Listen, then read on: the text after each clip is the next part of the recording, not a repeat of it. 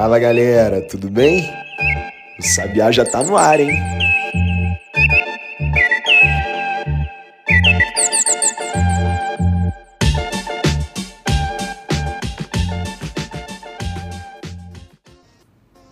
Dez de junho de 2022. Eu sou Maurício Ferro, criador e diretor do Correio Sabiá, e me perguntaram ontem se estava tudo bem e disseram que eu parecia sério pelo meu tom de voz.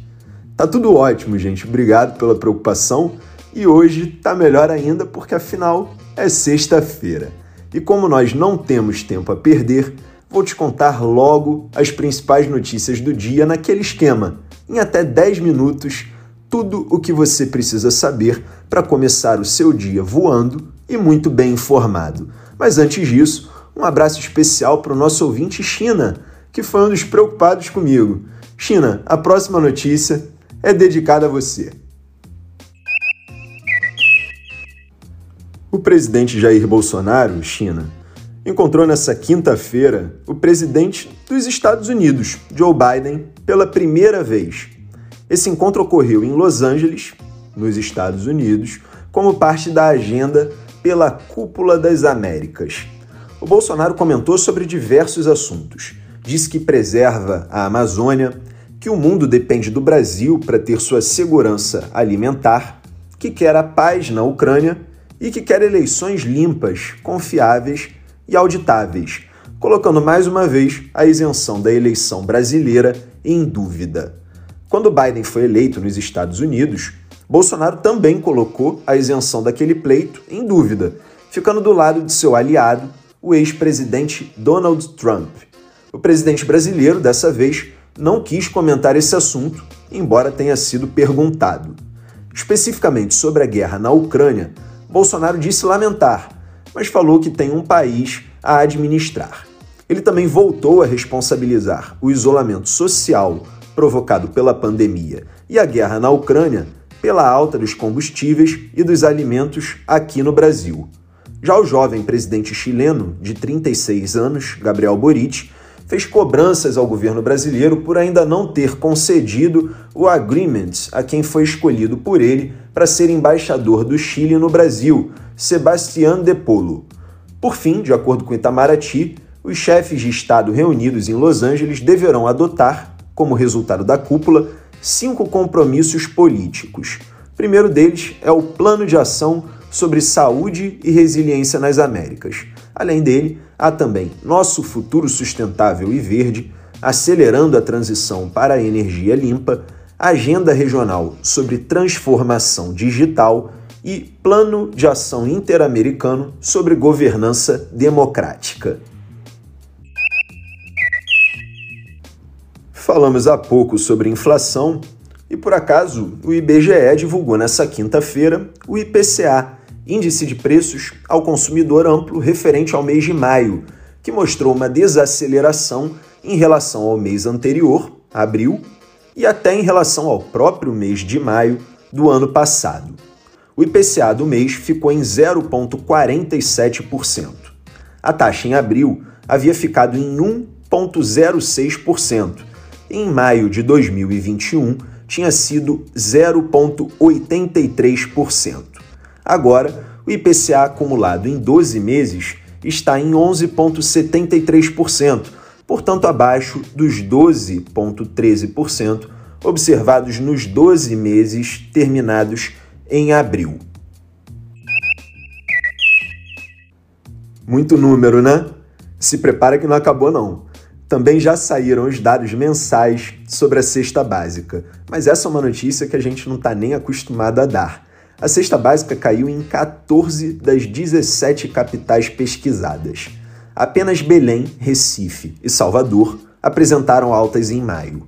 A cesta básica cujo preço é mais alto, em média, é de São Paulo, R$ 777,93, o equivalente a 69,39% de um salário mínimo, já considerando os descontos previstos. O principal responsável pela redução do custo da cesta básica dessa vez foi o tomate, que teve uma considerável redução de preço em todas as capitais. Lembrando que esse item chegou a subir mais de 100% no acumulado dos 12 meses terminados em abril. Só que agora, de abril para maio, caiu consideravelmente de preço em cidades como Campo Grande, menos 40,04%, Rio de Janeiro, menos 37,77% e Brasília, menos 31,48%. Por outro lado, o pão francês e a farinha de trigo subiram de preço em todas as cidades pesquisadas. E o motivo disso foi a baixa disponibilidade do grão aqui no Brasil, a menor produção de trigo na Argentina e na Ucrânia e a preocupação com a menor oferta mundial com repasse para farinha e o pão francês. Agora falando de combustíveis, a gente faz um apanhado geral. Primeiro, porque o setor de transportes desacelerou no IPCA de maio. Depois de subir 1,91% em abril, esse segmento agora subiu 1,34% no mês passado. Mesmo assim, aumentou bastante e foi um dos principais responsáveis pela alta geral dos preços no país. Só que dentro de transportes, o que pesou mesmo dessa vez não foram os combustíveis, mas sim as passagens aéreas, que aumentaram 18,33%. A gasolina mesmo teve alta de 0,93%, bem abaixo do mês anterior, que ficou acima de 2%. E o etanol até caiu de preço, menos 0,43%, depois de subir mais de 8% no mês de abril. Mas eu disse que faríamos um apanhado geral e vamos mesmo. O líder do governo no Senado, Carlos Portinho, do PL do Rio de Janeiro, disse que conseguiu as 29 assinaturas necessárias para protocolar a PEC, proposta de emenda à Constituição, que trata de zerar o ICMS do gás de cozinha, gás natural e do diesel, prevendo compensação financeira pela União aos estados. Viu só? Foram duas notícias em uma. Eu vou aproveitar para pedir para você acompanhar também o Correio Sabiá nas redes sociais, arroba Correio Sabiá. Foi por lá que um dos nossos ouvintes pediu que a gente comentasse mais sobre o caso dos planos de saúde em relação à decisão do Superior Tribunal de Justiça. Eu adianto que nesse podcast a gente não vai falar sobre esse assunto, mas eu prometo que no final de semana a gente vai publicar um conteúdo detalhado explicando ponto a ponto esse caso. Mais um motivo para você acompanhar a gente no Instagram, no site e em todas as outras redes que a gente está presente. A gente está em todas elas. Mas agora a gente vai ali pertinho do Congresso, direto para o STF, o Supremo Tribunal Federal, onde o ministro Cássio Nunes Marques decidiu levar também para a segunda turma o caso da anulação da cassação do deputado federal bolsonarista Valdevan 90, do PL do Sergipe. Dias atrás, o Nunes Marques levou caso semelhante à segunda turma, que acabou decidindo por restabelecer a cassação do mandato do deputado estadual Fernando Francischini, do União Brasil do Paraná, o que causou uma dura reação do presidente da República, Jair Bolsonaro. Roteiro bem amarrado é outro esquema. Cassação me lembrou eleição. Então, Vamos lá. O PSDB confirmou apoio à pré-candidatura da senadora Simone Tebet, do MDB do Mato Grosso do Sul, à presidência da República. Só que essa história ainda está longe de ter uma solução tranquila.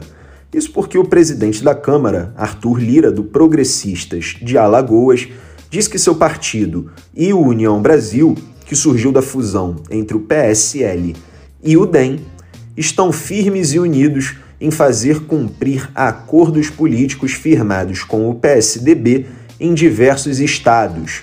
O negócio é que a parceria nacional com o MDB atrapalharia esses planos, por causa do senador Renan Calheiros, do MDB de Alagoas, e de seu filho, ex-governador do estado Renan Filho, do MDB de Alagoas também. Ambos são críticos históricos do PSDB em Alagoas, em função da gestão anterior do tucano Tel Vilela. O Lira ameaçou.